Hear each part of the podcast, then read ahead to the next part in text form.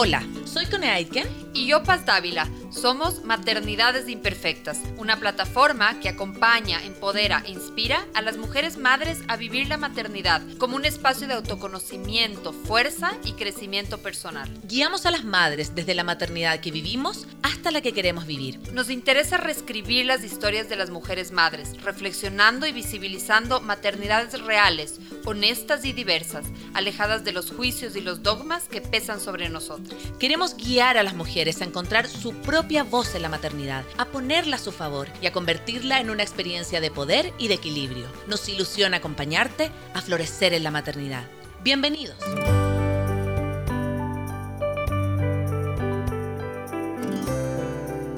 Bienvenidos todos em, a este nuevo capítulo de la sexta temporada de Maternidades Imperfectas. Estamos muy, muy contentas de tener al invitado que hoy día tenemos, ya le vamos a pedir que, que se presente. Em, hoy día vamos a hablar de un tema súper, súper importante que yo creo que todos hemos vivido en carne propia desde que somos niños, ahora que somos adultos, que tiene que ver con las etiquetas, tiene que ver con quiénes somos para los demás, quiénes somos para la sociedad. Si a mí me dijeron, por ejemplo, cuando pequeña que yo era súper buena alumna, tengo casi 40 años y hasta el día de hoy lo creo, hasta el día de hoy lo siento así. Si me dijeron que era divertida, chistosa también, ¿cómo hacer que nuestros hijos crezcan de una manera más autónoma, más independiente y sobre todo con libertad de ser quienes son? Entonces, eso es lo que hoy día vamos a poder hablar un poquito en el capítulo. Bienvenida, Paz, a este nuevo capítulo de maternidades. Muchas gracias, gracias eh, Alberto por estar aquí, por, por aceptar esta, esta entrevista.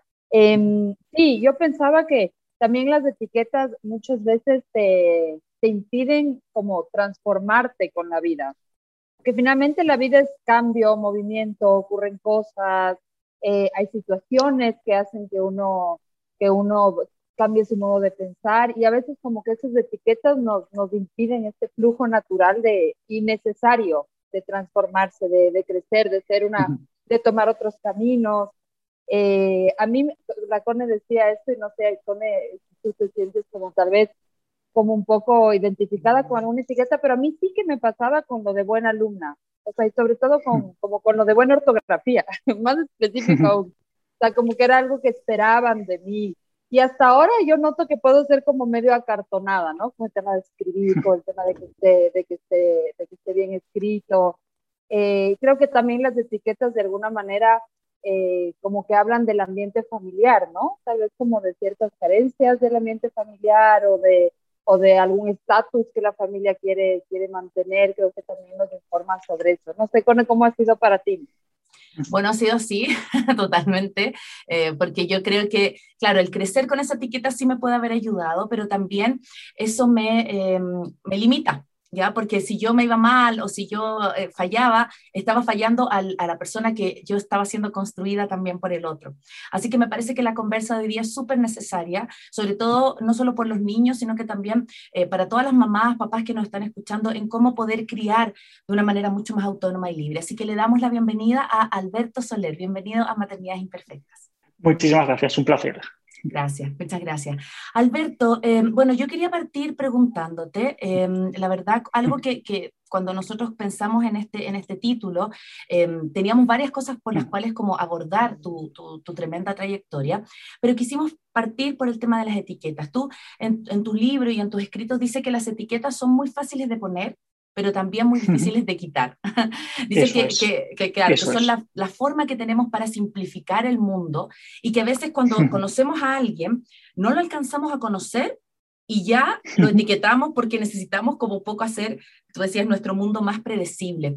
¿Cómo crees tú es. que, que influye, Alberto, en ser etiquetados con una cierta cualidad, con la paz recién hablábamos de ser buena alumna o de ser divertido, de ser incluso flojo, en nuestra manera de ver el mundo y de relacionarnos con los otros? Eh, el tema de las etiquetas es, importante lo que, lo comentabas, ¿no? que por un lado son, son fáciles de poner, pero cuesta mucho quitarlas. Y al final, otra característica muy, muy importante de las etiquetas es que eh, una vez te la han puesto, eh, tú comienzas a comportarte de acuerdo con, con, esa etiqueta, porque cambia la forma que, que tú tienes de, de, verte a ti mismo o incluso tú quieres encajar con, con las expectativas de, de, otras personas. ¿no? Entonces, las etiquetas al final pues, mm, acaban siendo algo que, que, define nuestra, nuestra personalidad, nuestra, nuestra forma de ser y acaba filtrando eh, también nuestras conductas. ¿no? Al final pues, mm, pasan a formar parte de de nuestra definición de, nosotros mismos. ¿no? Y, un problema, precisamente, y lo, estáis comentando antes, ¿no?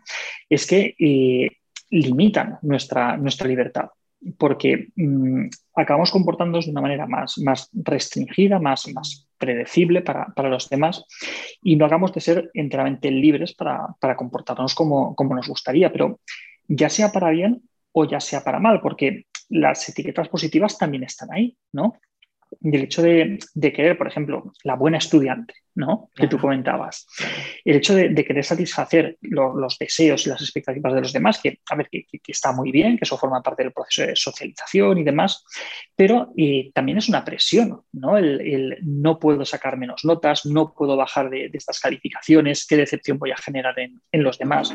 Quizá mm, esa etiqueta positiva pues, no te ha permitido en un momento determinado eh, relajarte lo que, lo que te habría gustado relajar en algún momento de, tu vida, ¿no? Y tenías como, como esa presión ahí de, no debo decepcionar a los demás. Mm. Es decir, que las etiquetas sociales pues, nos limitan, claro que sí. En ese, ¿cómo yo pensaba, no? Decía, como uno como padre puede manejarlo más, pero a veces es difícil esta comprensión en el ambiente. Eh, a mí me pasa, mi hijo es hijo único, es primer nieto de una familia, único nieto de Ecuador de otra, entonces como un niño muy adulado de alguna manera. Em, y claro, obviamente que, que, las tías, que las abuelas digan, ah, qué lindo, qué inteligente, es como de una forma que demuestra su cariño. Eh, ¿cómo, ¿Cómo manejar el tema de las etiquetas en el medio ambiente de los niños?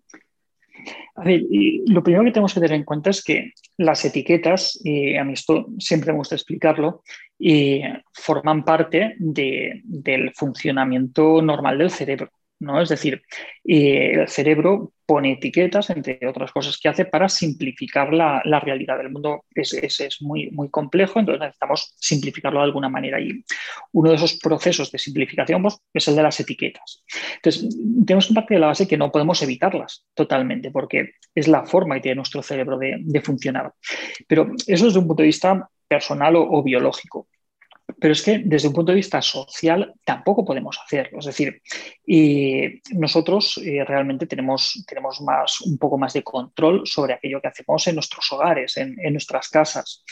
Pero una vez salimos de ahí, una vez pensamos en, la escuela, una vez pensamos en, la familia extensa, una vez que pensamos en el, círculo de, amistades, la cosa se, complica bastante. Mm. Y no, podemos decirle a, nuestros padres o a los padres de nuestra pareja, o no, tú no hables así a, mi hijo, tienes que hablarle de otra manera. salvo que sean cosas como muy, muy exageradas, ¿no? como unas grandes faltas de respeto, como unas conductas que claramente sean muy nocivas, claro, tampoco les podemos mm, marcar todo, ¿no? Pero eh, eso yo digo siempre que, es una batalla perdida, ¿vale? Salvo, insisto, eh, nuevamente que sean cosas como muy, muy graves, ¿de acuerdo?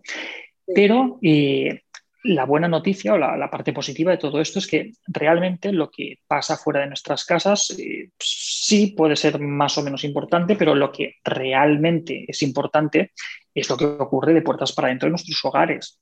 Lo que nosotros hacemos en casa es lo verdaderamente importante y es lo que va a tener un impacto en, el futuro de nuestros hijos a medio y, largo plazo. Lo que, lo que haya ocurrido en casa de, sus abuelos o, en la escuela, pues por supuesto que, va a impactar, pero nuestro hogar al final es como, como un colchón ¿no? que, que compensa todo lo que, todo lo que pueda ocurrir fuera.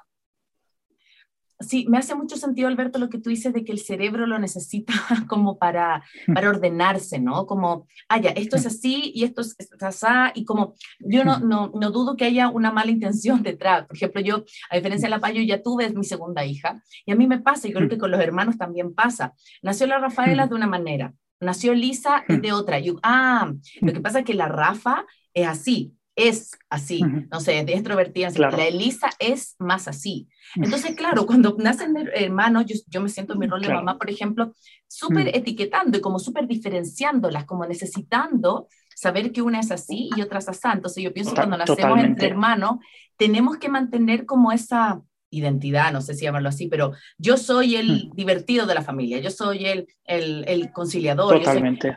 pero yo siento que a la larga, lo que tú dices, claro, obviamente lo que más importa es lo que pasa dentro de la casa, eso también nos, nos, eh, nos, nos, quita libertad, ¿no? Claro, a ver, y al, final lo que pasa es que cuando, cuando estamos hablando de, de, más de un hijo, ¿no?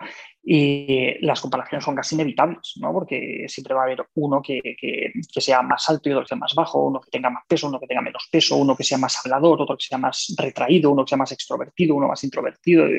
eso es inevitable, ¿no? Y de hecho, nosotros parte del conocimiento que, tenemos sobre el mundo es gracias a las comparaciones. Mm. tú sabes si, si, un libro te ha gustado en comparación con el resto de libros que has leído. ¿no? Si, hacerlo en, en, el vacío es, es, es muy difícil, es, es, prácticamente imposible. Entonces, las comparaciones, al igual que las etiquetas, son inevitables. Lo que tenemos que intentar es eh, no hacer daño con esos procesos. Entonces, y esas etiquetas que nosotros podemos poner eh, a, a los hijos nos puede costar mucho evitarlas. Lo que sí que podemos evitar es hacer daño con esas etiquetas y utilizar esas etiquetas para hacer comparaciones que, sean negativas.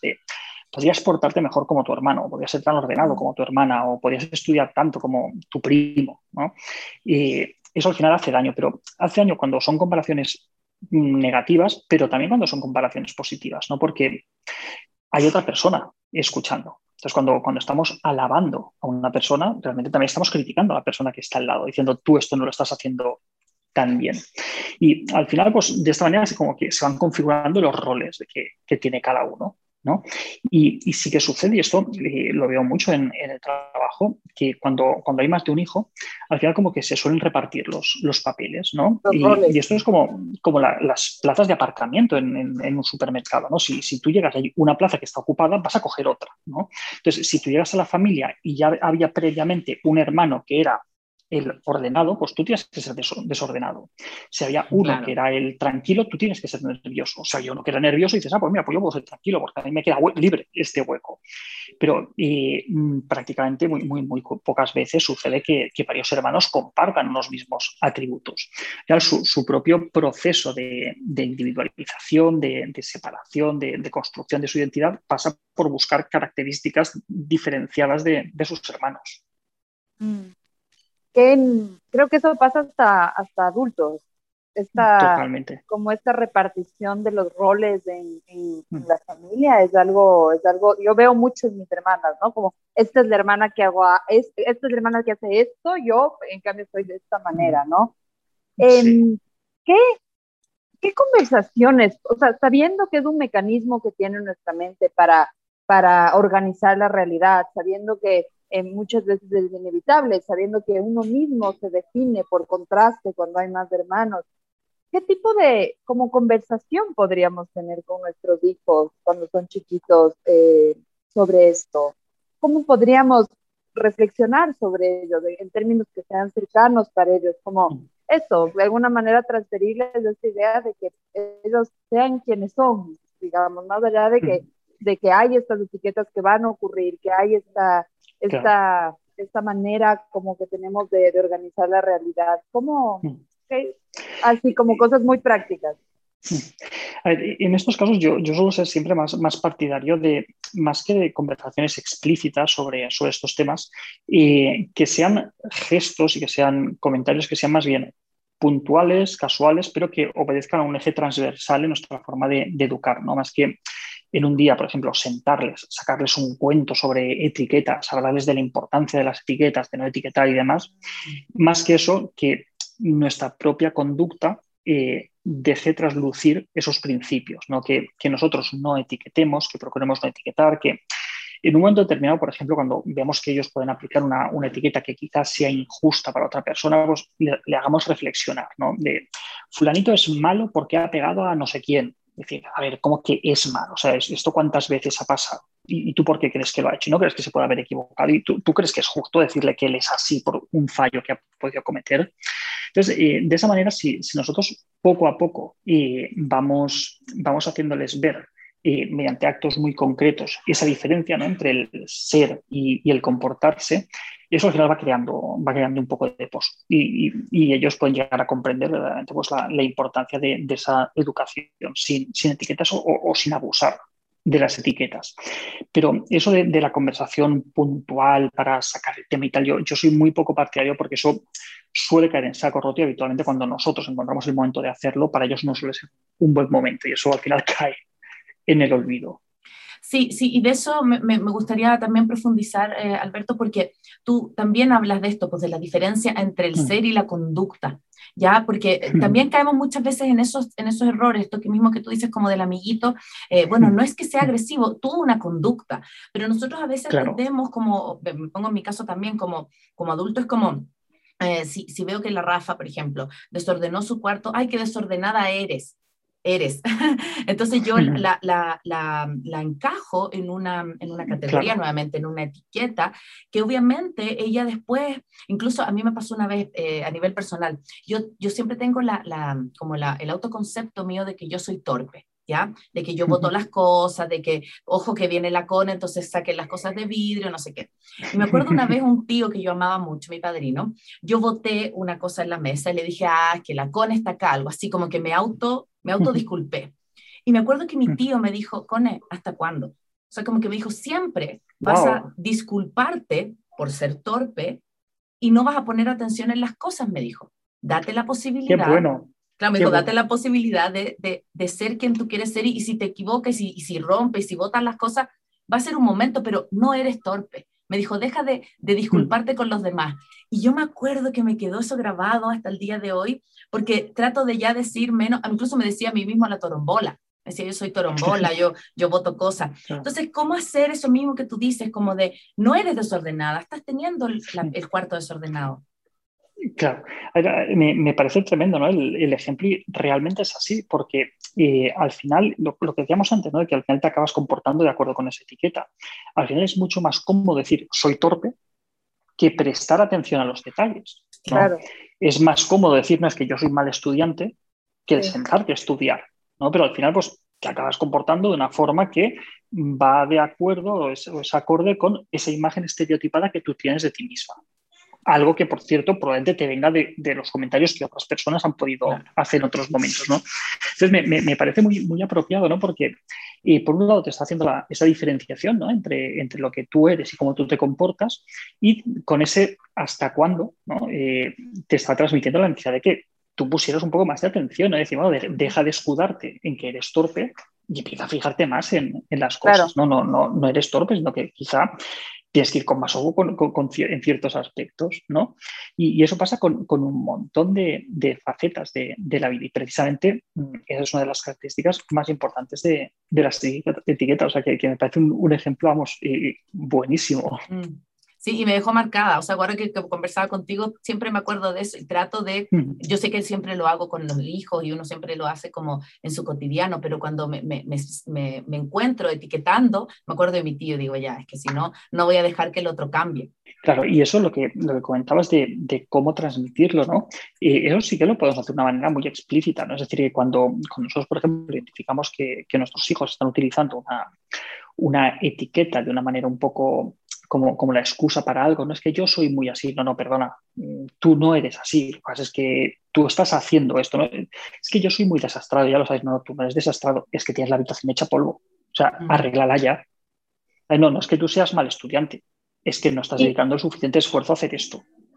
Y me parece que el manejar esa diferencia entre el, ser y la conducta también es, no es humillante, o sea, creo que puedes tener como mucho mejor eh, resultado para que el otro pueda mejorar eh, su actitud. Totalmente. Señalando a su ser. Y eso puede generar como más resistencia. Claro, pero más que nada porque esto es algo que, se explica mucho en terapia, ¿no? Que cuando hablamos del verbo ser, ostras, el verbo ser es un verbo muy serio, ¿no? Eh, nosotros que, en nuestro, que nuestro idioma, en nuestra lengua, tenemos esa capacidad para poder separar el ser y el estar, ¿no? Y eso genera mucha, mucha riqueza porque yo que soy, pues, pues soy pocas cosas. Mm. Yo, yo soy poco, no, no soy psicólogo, yo trabajo de psicólogo. Y no soy escritor, yo he escrito algunos libros y puede que escriba más o puede que deje de hacerlo. pero realmente pocas cosas se puede decir que yo sea. Pues mira, pues yo soy hombre, soy, soy padre, no puedo dejar de serlo y pues, pocas cosas más. Pero todo lo demás, el ser psicólogo, mm, ser mm, nervioso, ser tranquilo, ser mm, deportista, no lo soy, eh, son cosas que hago igual que las hago, puedo dejar de hacerlas. Lo bueno es que eso me da control, me, da la capacidad para poder controlar eso. Y en el momento en el que yo acepto que parte de las cosas que a mí pueden no gustarme de mí mismo surgen de, mi voluntad, que yo tengo control, eso me permite dejar de hacerlas. Entonces, eso es un cambio bastante, bastante importante. Claro, claro que sí. Sí, totalmente. Quiero, quiero agradecer a todas las personas que nos están siguiendo a través de Facebook Live, a través de la Radio Suceso y a través de nuestras plataformas digitales en Spotify y iTunes, en este nuevo capítulo hablando de niños sin etiquetas con Alberto Soler. Y voy a hacer un ejercicio. Alberto Soler, que se dedica a la psicología, que ha escrito libros como niños, eh, siendo coautor de libros como Niños sin etiquetas y e Hijos y Padres Felices, y también se dedica a ser la cara visible del videoblog de divulgación Píldoras de Psicología. Muchas gracias por estar acompañándonos acá. Un placer. Alberto, eh, hay una charla que me gusta mucho tuya que habla sobre niños autónomos. Además me gusta mucho porque la, haces como con mucho humor eh, de esta y además veo que últimamente como que en los colegios hay mucho este tema de la autonomía, ¿no? Como educar en autonomía, que los niños sean autónomos, y eh, como tú inicias tu charla, ¿no? Como que estos, estos niños autónomos que eh, están haciendo un pastel y no derraman una gota de, de harina y que se ponen zapatos solos a los ocho meses, o sea, como que es un concepto que por una parte está como muy posicionado en la educación, pero que puede estar como mal entendido. Eh, Totalmente. Nos si nos puedes contar un poco sobre, sobre este, esta etiqueta de la autonomía también, ¿no? A ver, el, tema de autonomía es importante porque realmente eh, pues quizás es de los objetivos más importantes que, podemos tener como educadores, ¿no? El, ayudar a, nuestras criaturas a que sean personas eh, autónomas y capaces de desenvolverse por sí mismos, ¿no? Eh, aquí en España, al menos hace, hace no mucho tiempo, salió al, al espacio público una, una polémica a raíz de algunos cambios legislativos y demás, eh, sobre a quién pertenecían los hijos. ¿no? Y, se armó mucho revuelo porque una, política, una, ministra del gobierno dijo que los hijos no pertenecían a sus padres. Claro, eso en una parte de la sociedad como que generó mucho revuelo, ¿no? Pero realmente estaba, estaba, haciendo, estaba poniendo el foco en, en una realidad, es decir, los hijos no nos pertenecen.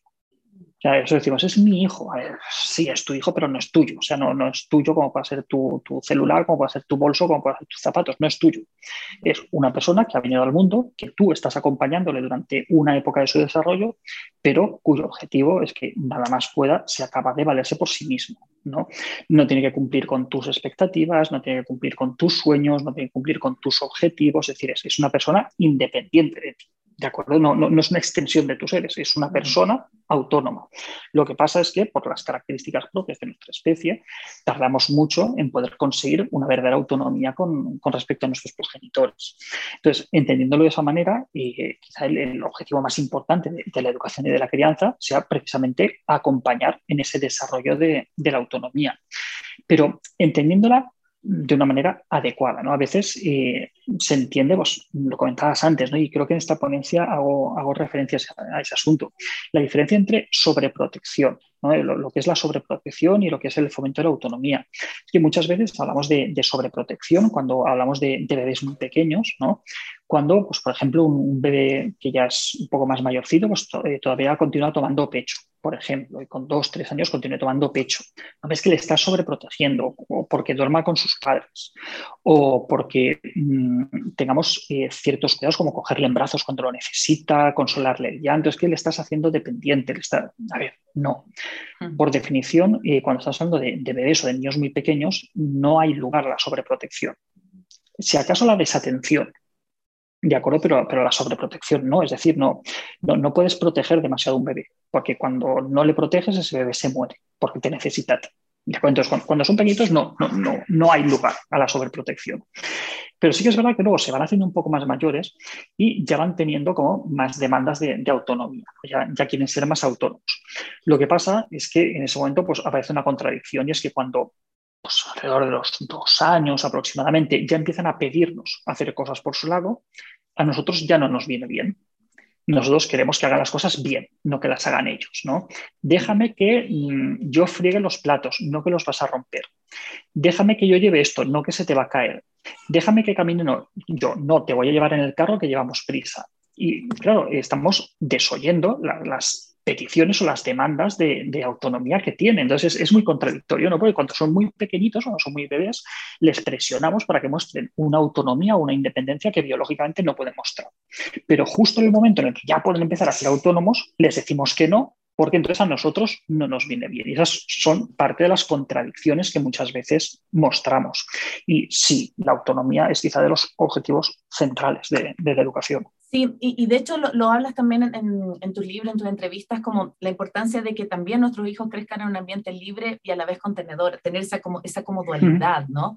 y a mí me, parece, me parece súper importante eso, porque finalmente yo creo que es difícil por todo esto que tú cuentas, porque cuando ya los niños comienzan a abotonarse ellos solo la camisa, a ponerse ellos solo los zapatos, mm. resulta que tenemos que ir al colegio, entonces mejor se lo hago yo, porque yo lo hago más rápido.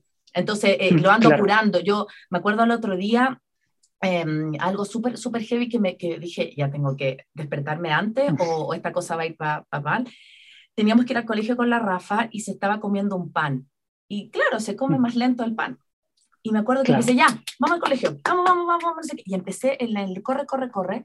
Y cuando le voy a lavar los dientes, todavía le quedaba pan en la boca y yo me sentí horrible todo el camino, pues ni hablé. Fue como dije, wow, o sea, como hay un nivel de... Y claro, lo máximo que iba a pasar es que yo iba a llegar 15 minutos más tarde al colegio, no pasaba nada. Eh, pero pero esa, ese apuro, ese corre, hace lo que tú, tú mismo estás explicando, que no podamos darles esa total libertad para que ellos sean autónomos, porque estoy yo como adulto necesitando que ellos vayan a mi ritmo. Claro, pero cuidado, no, no, no eres tú como adulto, es, la sociedad en la que vivimos, ¿no? Mm. Y es, es, es, importante respetar sus ritmos, y eso es muy importante, pero también es importante acompañarles en el proceso de socialización y que entiendan eh, las reglas que existen en el mundo en el que nos encontramos, ¿no? Y que si tenemos un compromiso de acudir a una hora a un sitio, pues tenemos que tratar de respetarlo. Entonces ahí hay como, como un choque de, de poderes, ¿no? De, por un lado, respetar ritmos, pero por otro lado, eh, tratar de adaptarnos a, a las normas del entorno en el que vivimos. Y, encontrar ese equilibrio es, complicado, sobre todo en, un entorno en el cual los ritmos de la sociedad no son los ritmos que las criaturas pequeñas necesitan. Y vivimos una sociedad que se mueve muy deprisa, mucho más deprisa de lo que se pueden mover los, los niños y las niñas pequeños.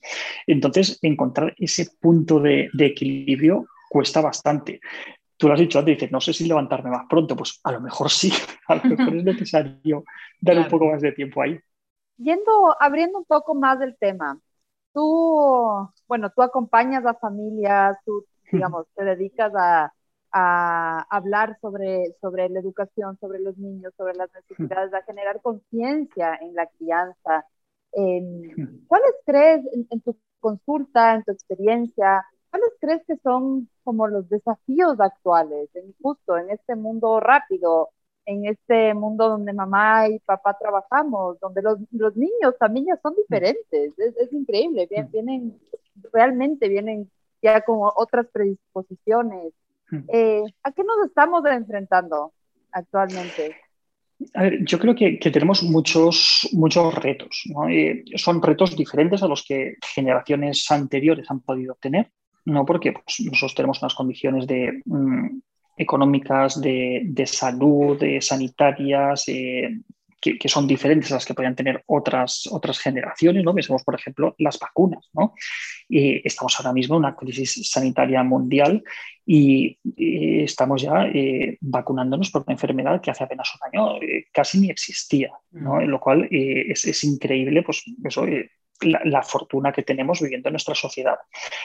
Pero eh, también es verdad que, esta sociedad pues, implica algunas dificultades que, generaciones previas no tenían, como por ejemplo el, aislamiento en la crianza. ¿no? Y cada vez eh, más familias y especialmente más madres se ven abocadas a, educar, a criar a sus criaturas eh, de manera aislada, de manera, de manera solitaria. Antes esa labor de, educación y crianza era más compartida por, por la comunidad, por, por el pueblo, por, por, la familia, por el entorno, por el barrio, por el edificio. Ahora no, no es extraño que una madre pase muchísimas horas diarias ella sola con su o sus hijos sin tener ningún apoyo exterior. Cada vez vivimos más lejos de, las familias, los horarios nos lo ponen más, más complicado, tenemos unas condiciones que son complejas. Entonces, ese es uno de los, de los factores que yo considero que ahora mismo es, es un reto muy, muy importante. El, el entorno social que, que, tenemos que quizá no, no apoya o no facilita mucho la educación y la crianza. Y otro reto importante que tenemos desde mi punto de vista, y creo que es básico, es importantísimo, es la educación en igualdad. ¿no? hemos avanzado mucho muchísimos aspectos, pero a día de hoy eh, todavía tenemos que avanzar mucho más en lo que es una educación igualitaria de, niños y de niñas. a día de hoy, pues las, niñas lamentablemente siguen sin tener las mismas oportunidades de, desarrollo que, puedan tener los niños. Siguen sin tener eh, la misma seguridad cuando van por la calle que puedan tener los niños. Por ejemplo, las cifras de, de en todo el mundo, son, son tremendas. Entonces, eh, esos dos aspectos, eh, la educación igualitaria y el entorno en el que estamos, pues quizás desde mi punto de vista sean como dos de los retos más importantes que, a los que nos enfrentamos ahora como, como educadores.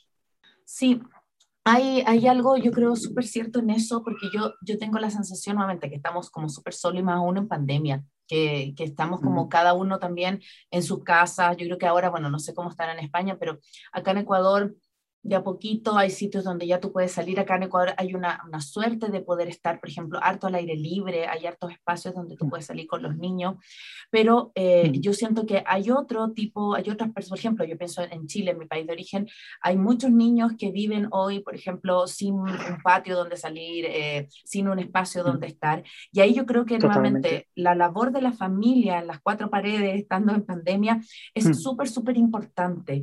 Y yo quiero, con relación a eso, también enfocarme en algo que tú también hablas, que es de la crítica constructiva, ya porque a veces nos mm. enfocamos en nuestros hijos en lo que no tienen, ¿no? No eres ordenado, no mm. eres así, no eres amable, no eres papá, papá, papá, pero no nos mm. enfocamos en lo que debería a lo mejor eh, o, ya tiene y puede reforzar. Y cuando tú a los niños les dices, oye, qué bien dibujas, eh, qué, qué, qué, chistoso que eres, que cuando yo le, le logro decir que algo positivo es un, yo siento que es como un cambio del cielo a la tierra porque te estás enfocando en algo que tiene. ¿Cómo hacer eso? Y pienso también eh, relacionándonos en época de la pandemia, hacer que nos enfoquemos en lo que nuestros hijos sí están presentando. Tenemos que, ser capaces de hacerlo además, eh, pues como comentaba antes, eh, en relación con las etiquetas de una manera bastante natural, ¿no? pero a veces para poder hacerlo de una manera bastante natural tenemos que empezar quizá de una manera un poco más forzada. ¿no? Y siendo más conscientes y poniendo más el foco sobre ciertos aspectos. Pero sí que es verdad, y esto ocurre con, con los hijos, pero también ocurre con la pareja, ¿no? que eh, ponemos el foco sobre aquellas cosas que tienen que mejorar, no sobre las que sí que funcionan bien y, de las que nos sentimos orgullosos. Y, y, eso es injusto porque al final y parece que, las cosas positivas no existen. Por ejemplo, estamos comentando las negativas. Estamos comentando mucho lo desastrada que tienes la habitación o lo arrugada que llevas la camisa o lo poco puntual que eres, pero no comento las, buenas notas que tienes, lo educado que eres, lo, lo bien que comes o lo contento que estoy porque recoges la mesa esas cosas como que no les ponemos el foco. Entonces, tenemos que intentar eh, tratar de que haya un poco más de equilibrio. Un, ejercicio que yo suelo hacer con mucha frecuencia y lo hago tanto a nivel de pareja como con, los hijos. Es que pido a, los pacientes que, tengan una, libreta ¿no? y que durante un día eh, tengan dos rotuladores, uno verde y uno rojo. Entonces, que cada elogio que hagan a su hijo o a su hija lo pongan con un palito verde. Y cada crítica o cada límite o cada comentario, mm, pues eso, no tan positivo, lo pongan con un palito rojo. Y que al finalizar el día que hagan una cuenta. ¿no? Claro, eso suele ser bastante, bastante revelador porque nos damos cuenta, como a todos nos, ocurre, que mm, a lo mejor eh, la proporción entre elogios, no hablo de nada de desproporción, sino elogios muy andar por casa y críticas, a lo mejor es de 1 a 9. Por mm. cada nueve críticas hacemos un elogio, con suerte. ¿No? Entonces, bueno, el, hecho de, tomar conciencia de, eso nos puede ayudar a tratar de reequilibrar un poquito la balanza. Sí, es, eh, bueno, yo a la Cone le he comentado varias veces, yo hice un ejercicio pequeño que es como un diario de gratitud y me ha ayudado mucho a cambiar la mirada, porque realmente es dónde pones la mirada. Y eso pasa con, con, justamente con las críticas o con los elogios, ¿no? Y cuando comienzas a afinar esa mirada, eso, como que ya te es más natural ver ver mm. eh, lo apreciativo, ver lo que sí funciona, ver esas cosas chiquitas que hacen los niños bien y que pasamos por alto porque estamos pensando no solo como claro, las claro. grandes. Pues creo que es como, mm. es también un ejercicio de gratitud, quiero decir. totalmente, totalmente. Sí. sí. sí, sí, me parece un ejercicio buenísimo. Mm.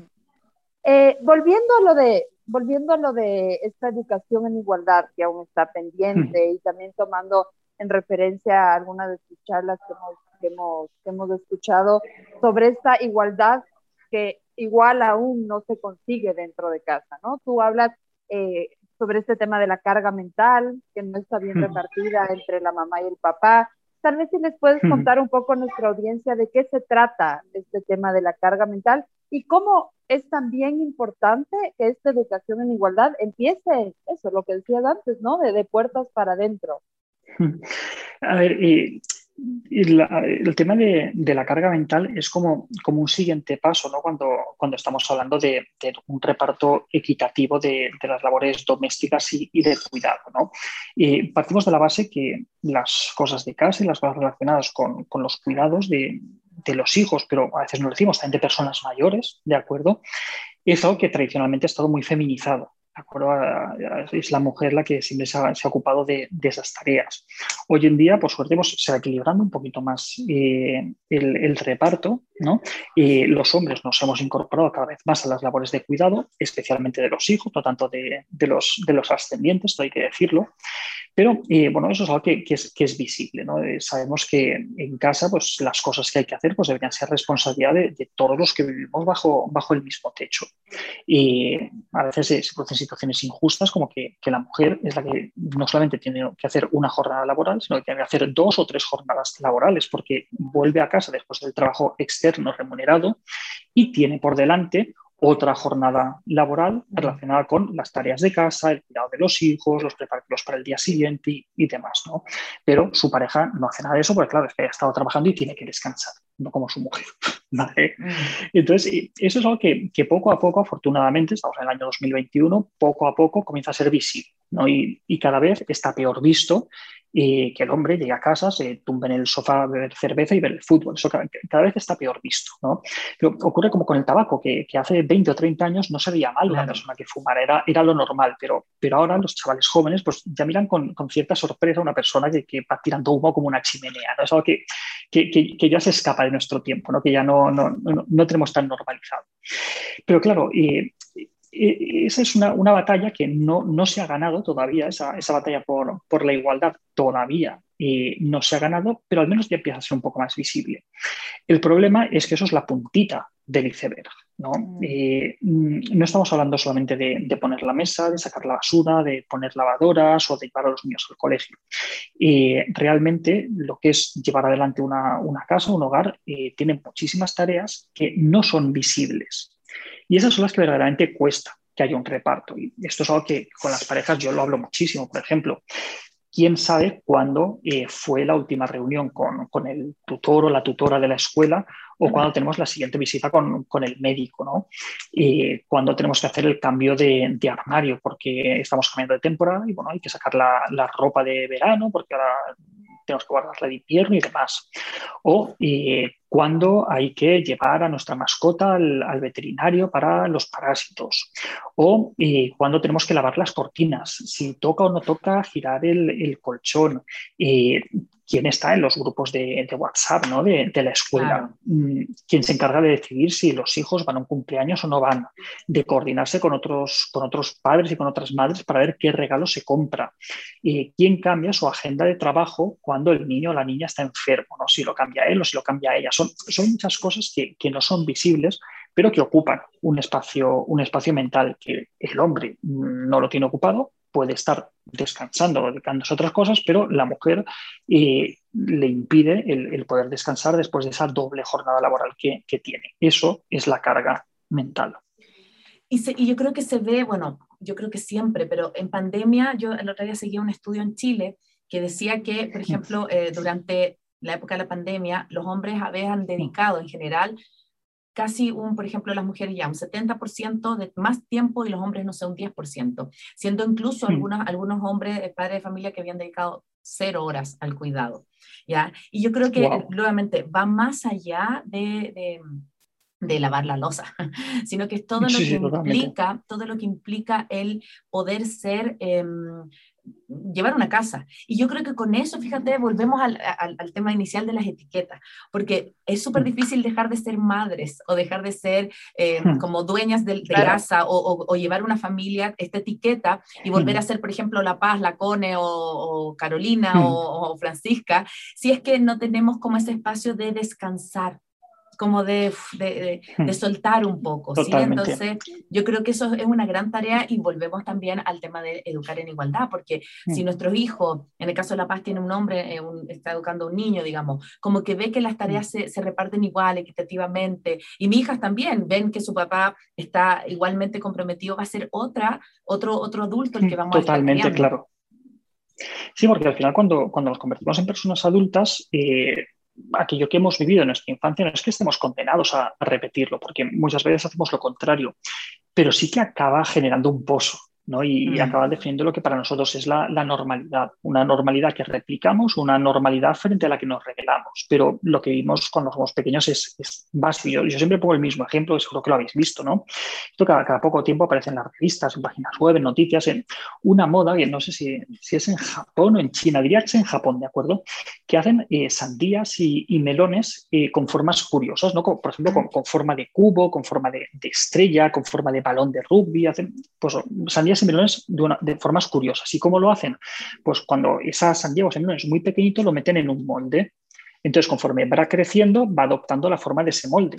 Y llega un momento en el cual le quitan el molde y lo llevan al supermercado y tú tienes una sandía con la forma de un cubo, por ejemplo. Claro, ¿qué es lo que sucede? Que todo lo que ha ocurrido durante ese desarrollo ha acabado marcándolo y acabado condicionando el desarrollo que tenga esa, esa, fruta en este caso. ¿no? Pues con las personas ocurre lo mismo. El entorno en el que nosotros vivimos cuando, cuando nos desarrollamos nos acaba influyendo de tal manera que cuando nos convertimos en personas adultas ya nos ha marcado de una manera total. Entonces podemos tomar conciencia, podemos tratar de compensar, podemos hacer lo que queramos, pero eso va a ser visible. Y vamos a tener que estar toda la vida o luchando o agradeciendo lo que, lo que hemos vivido. Sí, que, que, que, que, buen ejemplo el que pones de la sandía. Yo tengo, bueno, hacíamos también con La Paz la otra día una, una, una, investigación y hablan parecido con el tiburón, por ejemplo. Si un tiburón lo pones en un acuario, mm. crece 2,5 mm se puede crecer así, pero si lo deja en su medio mm. ambiente, puede crecer hasta ocho veces mm. el tamaño de cuando nace. Entonces, lo mismo de la sandía, si tú creces en un ambiente, lo mismo, en que en donde tratas de, no te están tratando como un ser etiquetado, donde ves que tu papá y tu mamá comparten las tareas, donde tu papá te lleva al pediatra, donde tu mamá a veces se queda en la mm, casa. Claro. Eso, eso yo creo que va a marcar el día de mañana y no te lo vas a cuestionar. O sea, no, no, no, va a ser así como vas a tener una pareja, qué sé yo, y no va a ser una cosa como, como rara el que yo tenga que compartir esas labores cotidianas. Claro, y, eso va a ser lo, lo, que tú veas, va a ser lo normal para ti, claro que sí. Mm. Gracias, muchas gracias, eh, Alberto. Nosotros usualmente aquí en Maternidades eh, cerramos el programa con, con tres ideas fuerzas. Así que mm, cada uno va, va, a elegir su idea, su idea fuerza para, para poder cerrar el programa. Vamos con él. Uy, ya yo estaba pensando con cuál empezaba. Em, bueno, a mí me quedó mucho esto de, de permitir la autonomía, de permitir la autonomía eh, como un poco, aunque vaya en contra de nuestro ritmo loco de adultos, ¿sí? Como generar y lograr el espacio necesario para que nuestros hijos puedan equivocarse. Obviamente, lo que tú decías también, Alberto, respetando ciertas como reglas sociales que tienen que ver con los horarios y cosas así, claro. pero, pero dándole espacio para que si tiene que desayunar en 20 minutos más, a lo mejor la familia, el entorno es el que tiene que acoplarse a eso y no el niño ir corriendo a nuestro ritmo, ¿sí? Como permitir esa autonomía, pero en verdad, con un espacio contenedor que lo, que, lo, que lo potencie. Yo me quedo con eso. Paz, ¿Con qué te quedas? Em, quiero ligar con tu idea, eh, porque creo que justamente eh, parte de, fortalecer la autonomía es dar espacio a este ser.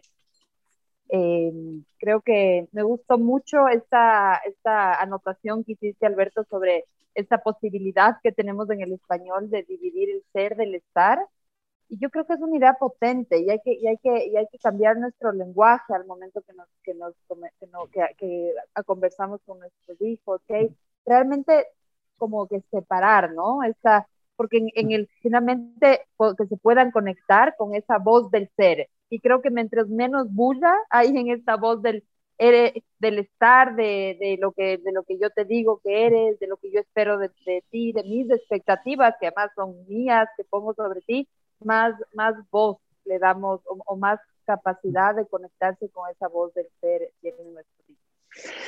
Pues yo por mi parte creo que mm, quizá lo que más me, me gustaría enfatizar o poner el, foco nuevamente es el tema de, la educación en igualdad, ¿no? en, ser capaces de, educar a nuestras criaturas de una manera en la cual eh, posibilitemos que, tanto en el presente como en el futuro pues tengan los mismos derechos y que tengan las mismas oportunidades, ¿no? que, que creemos eh, a ciudadanos iguales y no ciudadanos de primera y de segunda. Uy, hermoso, hermoso. Yo, yo quiero agradecerte mucho, Alberto, porque teníamos muchas ganas de, de, encontrarnos contigo, de vernos. Em, y, yo creo que, que, cuando esas ganas ocurren, al final ocurren las cosas, digamos, como, como a pesar de las dificultades con los horarios, con un montón de cosas que pasaron antes. Pero agradecerte mucho por estar acá, porque yo creo que si logramos educar a nuestros hijos en este tema de la libertad, de la autonomía, de, de la no etiqueta, sino que eh, intentar, ¿no? Porque venimos de una generación en donde sí hemos sido todos súper etiquetados. Entonces, esta, esto que decía La Paz del el ser y la, eh, la, conducta es algo que necesitamos trabajar día a día. Así que yo te quiero agradecer mucho porque para nosotros es un honor estar acá y, agradecerle a toda la comunidad que nos siguió eh, durante esta transmisión. Recordarles también que esto va a estar en, en, nuestras plataformas digitales y también se va a transmitir en Radio Sucesos el domingo a las 12 del mediodía. Así que con eso me despido, Paz. Muchas gracias, Alberto. Gracias por tu trabajo. Me, gusta mucho porque justamente lo tuyo es elevar la conciencia en, los padres, en el entorno, para que, para que los niños puedan, puedan expandirse, puedan crecer. Así que creo que es un trabajo fantástico. Muchas gracias por darnos este espacio. Pues eh, por mi parte, muchísimas gracias a vosotros por, por haberme llamado y por haberme dado la, la oportunidad de, de, estar aquí. Y, y, un placer, ha sido un placer enorme hablar con vosotras. Muchas gracias, Alberto. Nos vemos la próxima semana, toda la comunidad. Chao, chao.